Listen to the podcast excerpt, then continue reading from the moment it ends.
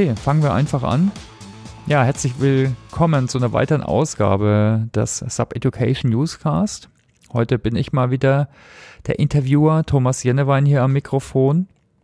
Ich freue mich heute sehr, denn Jochen Schneider hier am, an der Strippe zu haben. Hier sitzt mir sogar gegenüber. Äh, und ich hatte mit Jochen vor längerer Zeit eine Fishbowl-Diskussion gemacht zum Thema Learning Transformation or Transformation of Learning äh, bei der Next Act, einem sehr spannenden Event zum Thema Transformation in allen Geschäftsbereichen von HR bis Marketing.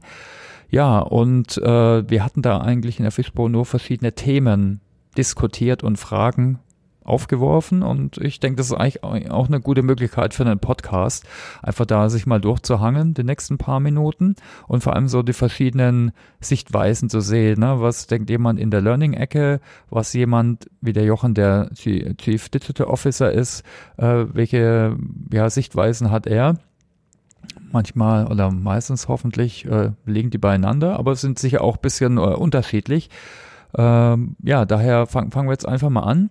Aber bevor wir jetzt in die Fragen gehen, äh, ganz kurz noch, eine, noch eine Vorstellung zu meiner Person, Thomas Jennewein. Ich bin bei Sub Education verantwortlich für Business Development und ja, beschäftige mich mit allen möglichen neuen Themen, von neue Produkte zu launchen, äh, neue Themen auf den Markt zu bringen, auch zu positionieren, ja, bis hin auch zu ja, Befähigung von Kunden und aber auch von äh, Kollegen.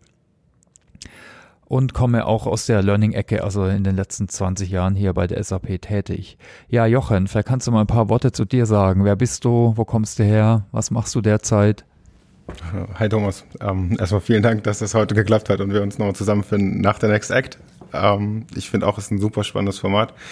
Ich arbeite für Innovative Business Solutions in äh, EMEA, MEE und verantworte dort letztendlich unser Innovationsportfolio. Ähm, wie bringen wir es an den Markt, also die Go-to-Market-Seite bis hin zu echte Kundendiskussionen, ähm, beziehungsweise auch, wie müssen wir unsere internen Prozesse strukturieren, anpassen, damit wir das bestmöglich, ähm, ja, wie soll ich sagen, an den, an den Kunden bringen können und mit den Kunden wirklich in Innovation auch umsetzen können. Also es geht mehr als, es gilt mehr als POCs oder irgendwelche Prototypen zu bauen, wirklich Sachen real als produktive Lösung bei Kunden sehr individuell anzubringen. Also ihr baut maßgeschneiderte, aber trotzdem Standard-SAP-Lösungen für Kunden oder kann man es so vielleicht versuchen zusammenzufassen? Und du hast auch den spannenden Titel eines CDOs. Ja, das stimmt. Ähm, wie gesagt, Chief Digital Officer. Äh, ich glaube, es ist deshalb so gefasst, weil es einfach ein weites, ein weites Feld ist. Das, das Innovation ähm, kann nicht nur intern stattfinden, sondern muss, muss auch nach außen gehen und da gehören eben viele Aspekte, würde ich sagen, in unserem täglichen Geschäft mit dazu. Und ich versuche die, die Strategie ähm, und die, die Spanne darüber zu, darzustellen. Sehr spannend. Ja, dann schauen wir uns vielleicht einfach mal die ersten Fragen ein oder Themen, die wir jetzt mal aus verschiedenen Perspektiven beleuchten wollen. Die erste ist Generationen, generell Generation Golf bis Generation Z. Äh, das sind so auf der einen Seite ein bisschen Schubladenbildung, aber auf der anderen Seite sehen wir schon, dass Menschen mit aus verschiedenen Alterskohorten, sagen wir mal, ja, verschiedene Einstellungen, verschiedene Prägungen haben. Äh, was sind da deine Erfahrungen? Wie, wie gilt das dann für Transformation und Lernen? Welche Bedingungen gelten da? Ich glaube, dass ähm, grundsätzlich es gar nicht bei den Generationen um, um die Generation an sich geht, sondern ich glaube, es ist sehr viel eine Mindset-Frage. Also wie, wie offen ist man, wie, wie, wie stark ist man konfrontiert mit Veränderungen. Und dann ist es letztendlich auch Übungssache. Ich glaube, je mehr Erfahrung man hat, je weniger ähm, ändert sich für jemanden selbst, je weniger neue Herausforderungen hat man am Tag. Und ähm, so ist natürlich jemand von Gen Z eher daran gewöhnt, sich äh, in ein komplett neues, unsicheres Setup zu geben, als jemand aus der Generation Golf. Nichtsdestotrotz, ich glaube, die, die, Digitalisierung macht da nicht äh, für irgendeine Generation Halt, sondern das, das wird stattfinden. Und die Frage ist, wie können wir Sachen wirklich ähm, für alle Generationen passend angehen? Wie kann jeder seine Stärken ähm, in diese neue Welt mit einbringen und dann maßgeblich auch Resultate erzielen, die, die einen persönlich auch glücklich machen? Okay, vielleicht mal ein paar Eindrücke von meiner Sicht, so der Learning-Sicht. Also ich bin auch ein bisschen gegen die Schubladenbildung. Auf der anderen Seite, man sieht auf der einen Seite einen allgemeinen Wertewandel, dass manche Sachen vielleicht wichtiger werden. Also so Thema wie Work-Life, Life-Balancing. Äh, auf der anderen Seite sehen wir aber schon auch, dass manche Generationen, also gerade die Jüngeren, die wachsen eben nativ mit Digitalisierung auf, mit äh, dem verlängerten äh, Körperteil Smartphone zum Beispiel. Äh, und da haben wir natürlich auch andere Erwartungen und andere Kommunikationseigenschaften, trotz allem heißt es ja nicht unbedingt, äh, wenn ich jetzt gut twittern oder WhatsAppen kann äh, äh, oder Instagram machen kann, dass ich dann super digital Business machen kann. Das darf man eben nicht äh, auf der einen Seite auch nicht verwechseln. Also ich denke, daher muss man da sicher eine Missstrategie fahren, aber stimme ich dazu, man muss natürlich auch schon die Elternleute zum Beispiel abholen, aber auch die Jungen und äh, die eben mitnehmen. Auch viel um Content letztendlich. Also ich glaube, ja. ähm, sich mit den Tools auseinanderzusetzen, wie jetzt Social Media und so weiter, das geht vielleicht dem, der damit groß geworden ist, einfacher von der Hand als jemand, der das jetzt neu lernen muss. Aber letztendlich ist auch entscheidend, ähm, was kann ich an Content und an Sinn wirklich rüberbringen. Ja, nächste Frage, wie lerne ich Unlearning? Also auch so ein Stichwort, äh, es ist wichtig, alte Verhaltensmuster zu ja, über Bord zu werfen, sagen wir es mal so. Also ich habe hier PMI gelernt, als ich äh, in die SAP kam. Heute macht man Scrum und irgendwelche agilen Ansätze, was je nach Kontext sicher absolut mehr Sinn macht, gerade in der Softwareentwicklung zum Beispiel. Da, da kriegt man mit so hierarchischen Wasserfallmodellen, kommt man nicht mehr so äh, gut zu, zu äh, zum Ergebnis. Also ich denke, äh, ja, ist ein schwieriges Thema, weil es ein Verhaltens- und Einstellungs-Mindset-Thema ist. Und äh, ich denke, da muss ich sicher daran arbeiten. Also zum Beispiel mit Coaching, solche Maßnahmen finde ich sehr hilfreich. Äh, aber halt auch Selbstreflexion äh, wäre so mein Input. Wie ist denn deine Meinung dazu? Ich glaube, dass Unlearning ein Riesenthema ist. Ich glaube, dass wir uns als Menschen sehr, sehr schwer tun, mit Sachen zu unlearnen. Also Dinge, die ich einmal kann, ähm, zu vergessen und mich so zu verhalten, als würde ich sie nicht mehr können und nicht wissen, ist extrem schwierig. Ich glaube auch gleichzeitig, dass man versucht ja eigentlich, sich Sachen mehr und mehr zu Routinen werden zu lassen. Und ich glaube, das passiert bewusst, das passiert unbewusst, das passiert in sehr vielen ähm, Lagen und dann spult man mechanisch eben Muster ab.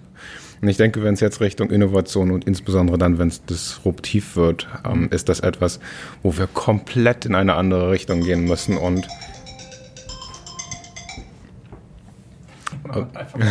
wo wir komplett in eine andere Richtung gehen müssen und letztendlich uns nochmal ähm, davon lösen müssen, dass gewisse Grundannahmen, die vielleicht zu heutigen Routinen führen, nicht mehr gelten.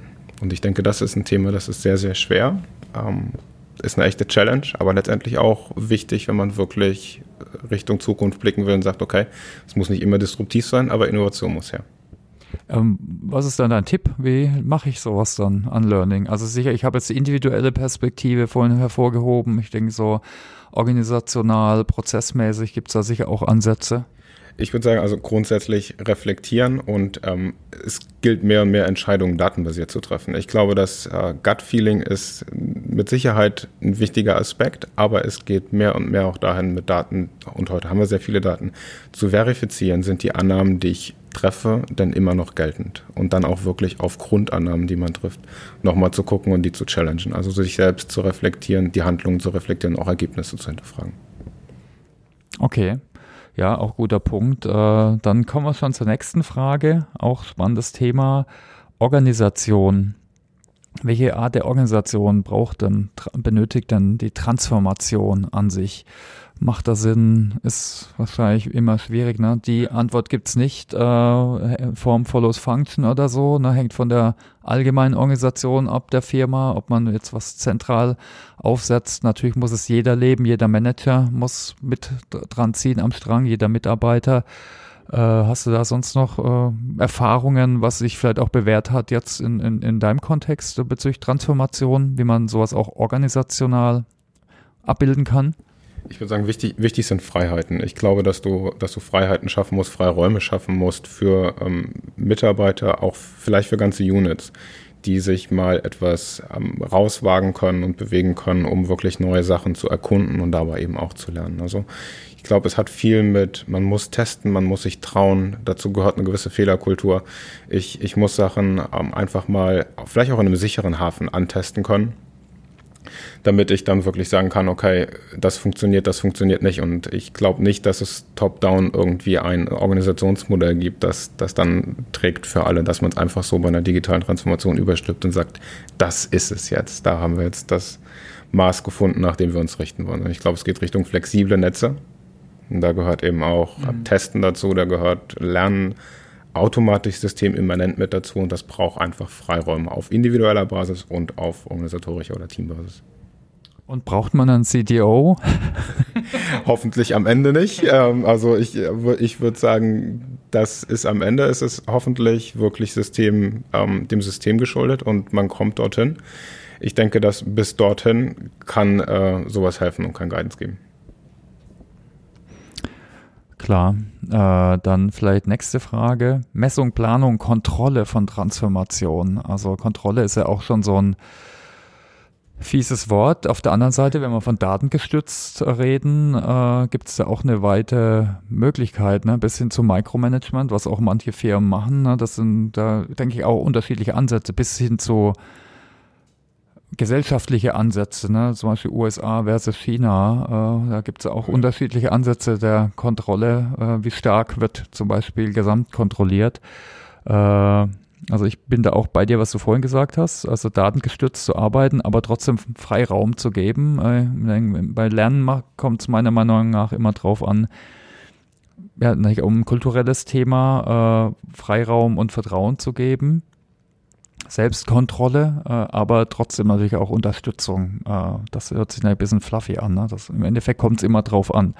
Also ein gewisse, gewisses Maß von Kontrolle macht jetzt bei Lernen Sinn, aber natürlich nicht zu viel, eher im Gegenteil. Äh, die Tendenzen gehen eher in die Richtung ja, selbstorganisiertes Lernen, äh, Lernen im Arbeitsfluss, äh, wo dann der Lerner alles also selbst kontrolliert, ne? aber wie gesagt, allein lassen darf man auch nicht. Und ich nehme an, bei Transformation ist es auch ein bisschen ähnlich, so das Yin und Yang oder wie man es nennt. Ich würde sagen, das ist sehr, sehr ähnlich. Also ich glaube, Planung ist letztendlich essentiell, mhm. ähm, in der einen wie in der anderen Welt. Ich glaube, Messung letztendlich datengestützt auch. Man muss aufpassen, was man misst. Ähm, es gibt diesen mhm. schönen Spruch, what gets measured gets done. Und ich denke, das ist beim Lernen nicht anders als bei Innovation. Also einfach nur zu sagen, ich bin innovativ, weil ich ganz viele Ideen habe die Ideen aber nie umsetze, ist nicht sonderlich zielführend. Ich glaube, ganz viele Kurse zu besuchen, weil es ganz viele spannende Kurse gibt, aber sie tatsächlich in, in keinster Art und Weise in meinen täglichen Alltag mit einfließen zu lassen, ist genauso ineffizient. Ähm, da gehört natürlich Selbstkontrolle mit dazu, da gehört auch eine gesunde Selbsteinschätzung mit dazu und manchmal braucht man eben auch mal das Fremdbild, damit man sich da selbst nochmal noch mal einnorden kann und weiß, weiß, wo man steht. Also ich glaube, es ist wichtig, Sachen zurückzuspielen und, und zu reflektieren. Aber es, genau, es darf nicht Richtung Mikromanagement gehen, weil das macht langsam, das hemmt. Ähm, es, es muss gewisser Freiraum sein. Und ich denke, damit kann man in der Planung eigentlich schon äh, einen relativ guten Grundstock legen. Welche Kennzahlen oder Mechanismen haben sich denn deiner Meinung nach bewährt, wenn wir schon gerade bei Kontrolle, oder sagen wir besser Messung sind? Kontrolle ist ein böses Wort. ich, ich denke, da wir in einem kundenindividuellen Kontext arbeiten, ist das eigentlich äh, relativ einfach, zumindest auf einem hohen Level, dass wir sagen, okay, solange wir zufriedene Kunden haben und Projekte wirklich umsetzen, sprich ein Kunde bereit ist, uns dafür etwas zu zahlen, ist das immer ein gutes Feedback dafür, dass äh, unsere Teams entsprechend gut gearbeitet haben. Also auch quantitativ und qualitativ. Ne? Kundenzufriedenheit kann man zwar auch messen, aber ist dann doch qualitativ und, Quantit äh, und der Output jetzt in Umsatz oder Gewinn. Absolut. Ich denke letztendlich, ähm, ob ein Kunde zufrieden ist oder nicht, merkt man auch viel in der Kommunikation. Man, man sieht es. Also ähm, mit gewissen Sachen kann man wirklich das Blinken in den Augen der, der End-User sehen, wenn sie ähm, neue Tools nutzen können. Und das ist schon ein Feedback, das kann ich nicht in der Zahl beziffern, aber das kann ich sehr klar messen. Mhm. Okay, schon wieder eine Frage. Technologie versus Kultur. Also sollte keins zum Selbstzweck gemacht werden? Äh, wie managen wir oder wie managst du die Balance? Äh, denn jetzt auch in der Transformation in deinem Bereich.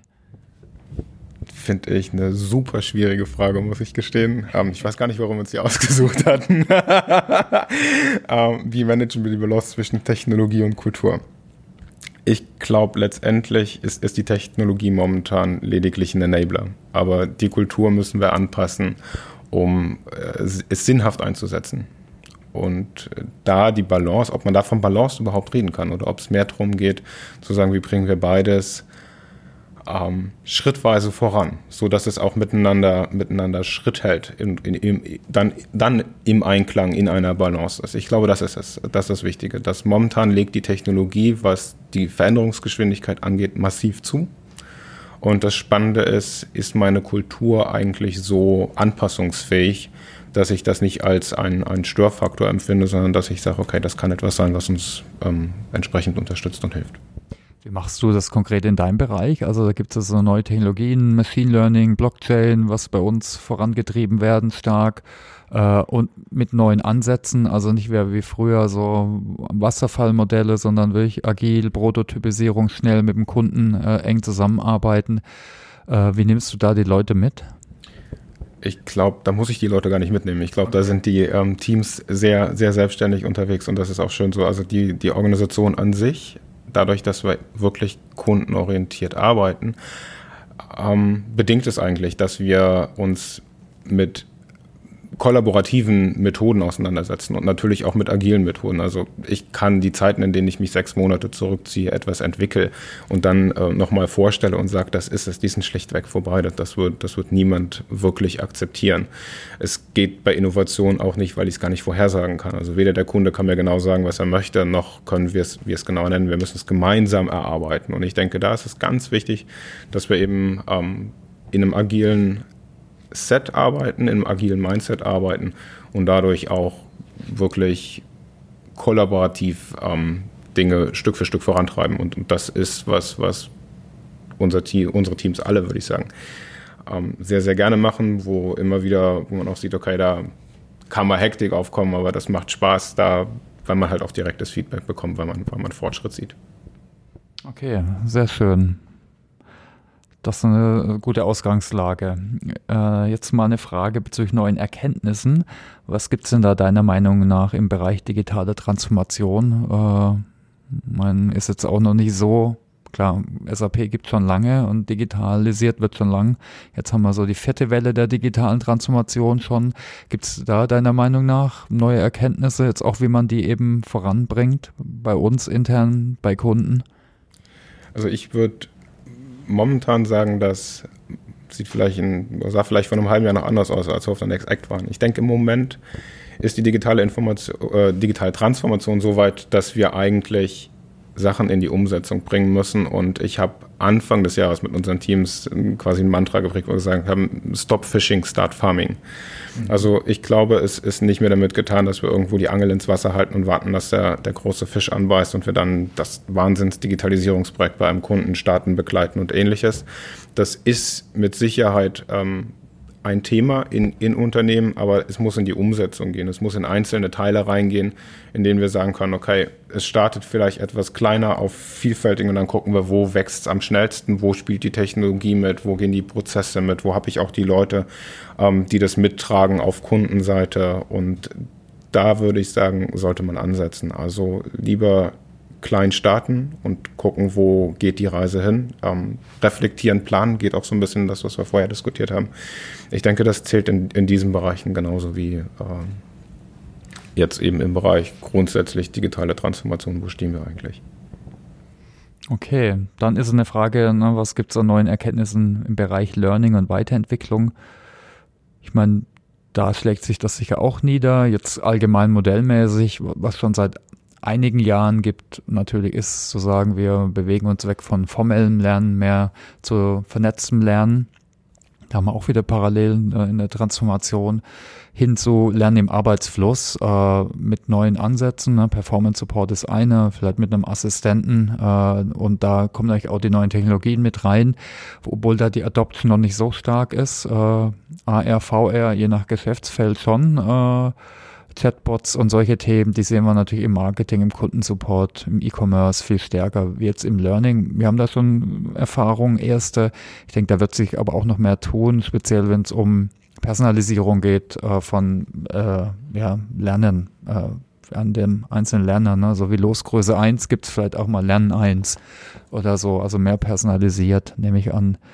Äh, ja, eine Frage, die wir noch hatten, war nach Patentrezepten. Da gibt es ja ich meine, im Digi Bereich digitalen Transformation, da gibt es jetzt, da gibt es wahrscheinlich auch Frameworks wie im Learning, so 10, 20, 70 oder Five Moments of Need. Ich meine, oft sind das vielleicht hilfreiche Rahmenwerke, aber die muss man halt immer an seinen Kontext anpassen. Also ich denke, es ist eher gefährlich, wenn jemand ein Patentrezept so Silver Bullet mäßig verkaufen will. Oder wie, wie siehst du das? Äh, ist wahrscheinlich da genauso im Bereich Transformation. Auf jeden Fall würde ich auch so sehen. Also ich glaube, man, wenn man da nach dem einen Framework sucht, das für alles passt, das, das ist eher, wenn es überhaupt möglich ist, ist es sehr gefährlich. Ich denke, was wichtig ist, dass man muss am Ende den Business Value im Auge behalten und sollte den Fokus nicht verlieren. Ich glaube, bei all dem, was passiert, Chatbots, Voicebots, ähm, egal ob wir AR, VR, ob wir es mit Mobile machen oder ähm, irgendwann mit einem implantierten Chip oder was auch immer uns sonst noch so alles einfallen wird. Ich glaube, letztendlich müssen wir gucken, was, was ist der, der Sinn, den wir damit stiften, was ist der Value, den wir generieren und, und bringt es uns einfach eine Stufe weiter in, in unserem Geschäft. Das gilt für, für uns intern, das gilt genauso für unsere mhm. Kunden. Und ich glaube, es ist völlig okay, mal breit zu experimentieren. Also mal ein IoT-POC zu bauen, weil ich sagen will, ich will wissen, welche Daten aus der Maschine kann ich eigentlich generieren und was kann ich da auswerten. Das ist eine Sache, aber letztendlich, wenn ich mich wirklich ernsthaft mit der Transformation bewege, dann muss ich natürlich rausstellen, wo habe ich ein Value und wo kann ich zuerst starten und dann iterativ mich hinbewegen. Also auch dort wird es ein iteratives Modell sein. Mhm. Ähm, und gegebenenfalls muss ich auch Sachen nochmal anlernen oder an äh, zurücknehmen, die, die ich dann schon umgesetzt habe. Also damit sind wir wieder in dem Kontext, mhm. dass es, glaube ich, gar nicht so unterschiedlich ist, wie das Lernen an sich.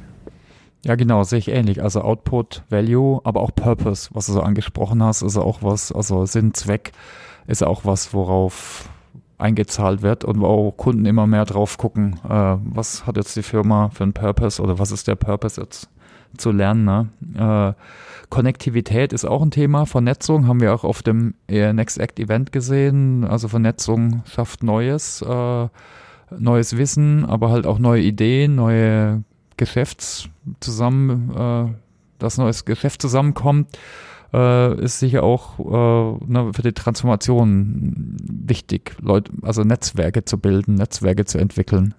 Auf jeden Fall. Also ich denke, wie gesagt, im persönlichen Leben merken wir es durch Social Media und ähnliches, sind wir immer mehr äh, connected und man redet ja von, von always on.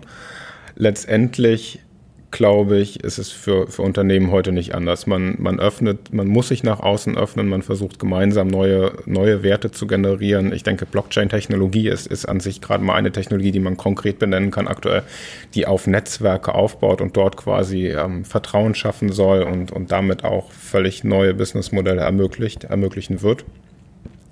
Von daher Konnektivität und die Grenzen, das Ökosystem um ein Unternehmen rum wird meines Erachtens äh, sehr viel wichtiger werden und es wird nicht mehr funktionieren, dass man sich komplett einkapselt und sagt, ich mache mein Ding und der Rest der Welt äh, interessiert mich nicht. Ich glaube, es wird viel mehr darum gehen, Werte gemeinsam in einem Netzwerk, in einem Ökosystem ähm, zu prägen, zu, zu liefern und dann letztendlich auch den Kunden oder den Mensch an sich ähm, in den Fokus zu stellen und zu sagen, was ist es eigentlich, was wir hier gemeinsam generieren können und wollen.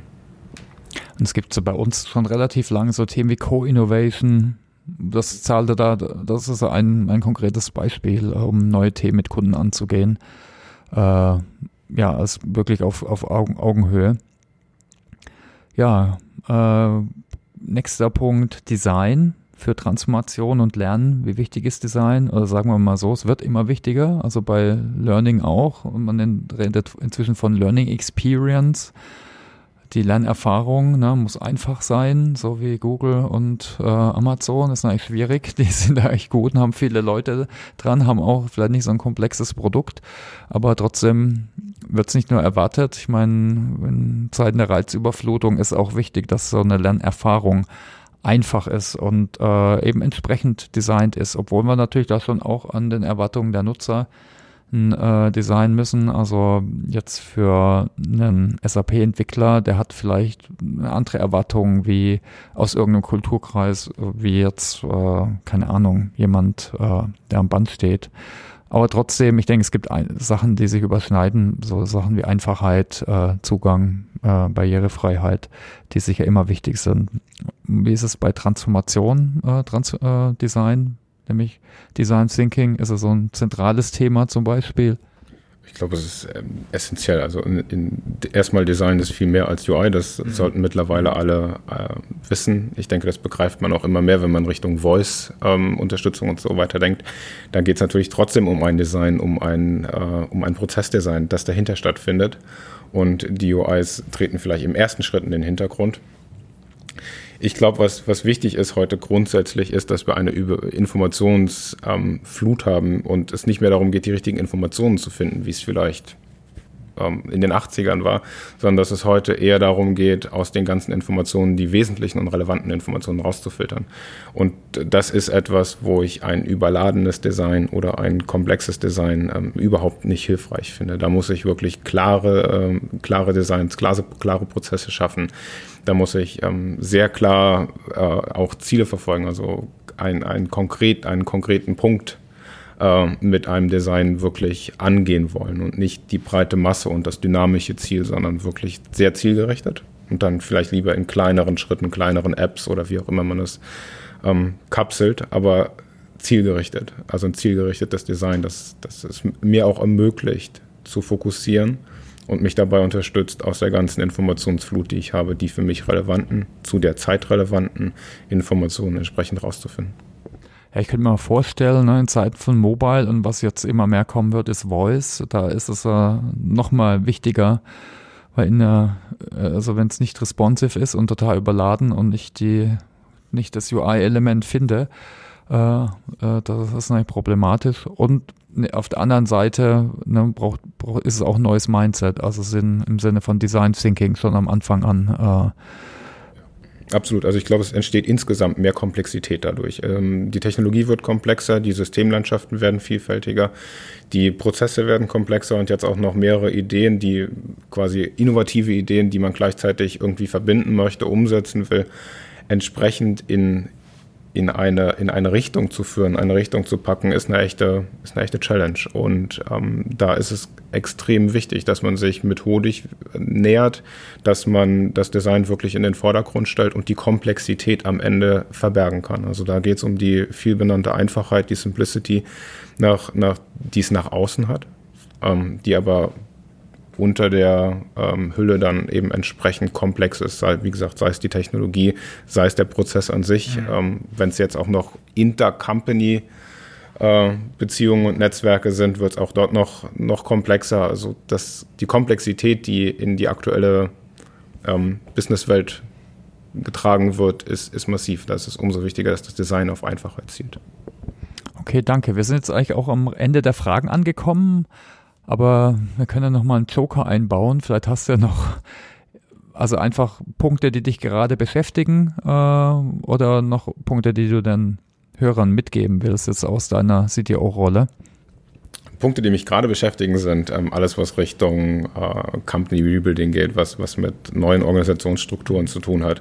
Also wie kann ich tatsächlich die Agilität, die ich heute beim Bau der Software eigentlich wie selbstverständlich habe, ähm, auch in, in die Organisation tragen. Also wie kann ich für Flexibilität in der Organisation ähm, sorgen, sei es agiles Management, agiles Leadership, sei es äh, wirklich neue Anreize schaffen, Umfelde schaffen, die helfen zu fokussieren, gleichzeitig die Möglichkeit geben, dass man kollaborativ arbeitet in Open Spaces und so weiter.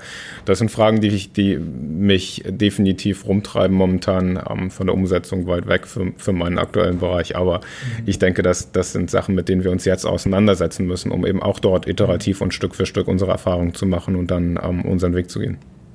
Also auch als Teil von der Transformation natürlich. Also ein paar andere Aspekte, jetzt nicht neue Software für neue Problemlösungen oder neue Geschäftsfelder, aber im Rahmen von der, vom großen Big Picture auf jeden Fall wichtig.